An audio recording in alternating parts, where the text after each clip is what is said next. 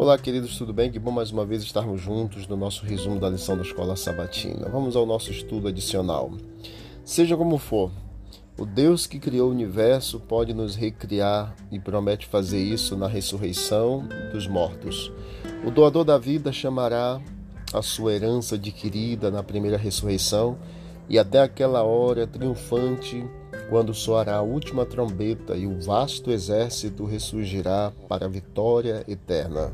Todo santo que dorme será conservado em segurança, guardado como joia preciosa, conhecido de Deus por nome, pelo poder do Salvador que neles habitou e por terem sido participantes da natureza divina, eles serão então ressuscitados. As perguntas para nossa consideração. Embora estima-se que trilhões de galáxias existam por aí, dois trilhões na verdade, cada uma composta de bilhões e bilhões de estrelas. Algumas estrelas têm planetas que as orbitam, assim como os planetas do sistema solar orbitam o Sol. Deus criou essas estrelas e sustenta cada uma delas e as conhece pelo nome. Embora essa realidade não prove que Deus ressuscitará os mortos, como ela revela um poder que pode realizar qualquer milagre, inclusive da ressurreição.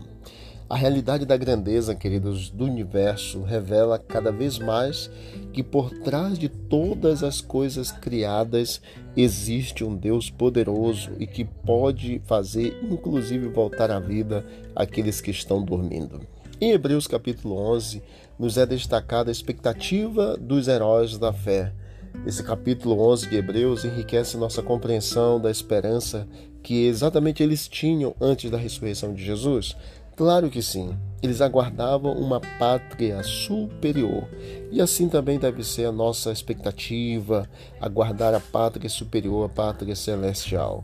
Que Deus continue cuidando de todos nós. Que nesta semana que vimos sobre estes assuntos importantes do Antigo Testamento, a esperança da ressurreição provada no Antigo e comprovada no Novo Testamento, que seja realidade para todos nós quando Jesus voltar e se manifestar nas nuvens do céu. Vamos orar? Querido Deus, obrigado pelas lições aprendidas nesta semana. Confirmamos a nossa fé na esperança da volta de Jesus Cristo e na ressurreição dos salvos para a vida eterna. Continue conduzindo os nossos passos, Pai, nos dê uma boa sexta-feira. Prepara o nosso coração a cada dia para vivermos na tua presença. Em nome de Jesus. Amém. Que Deus abençoe a todos e vamos que vamos para o alto e avante.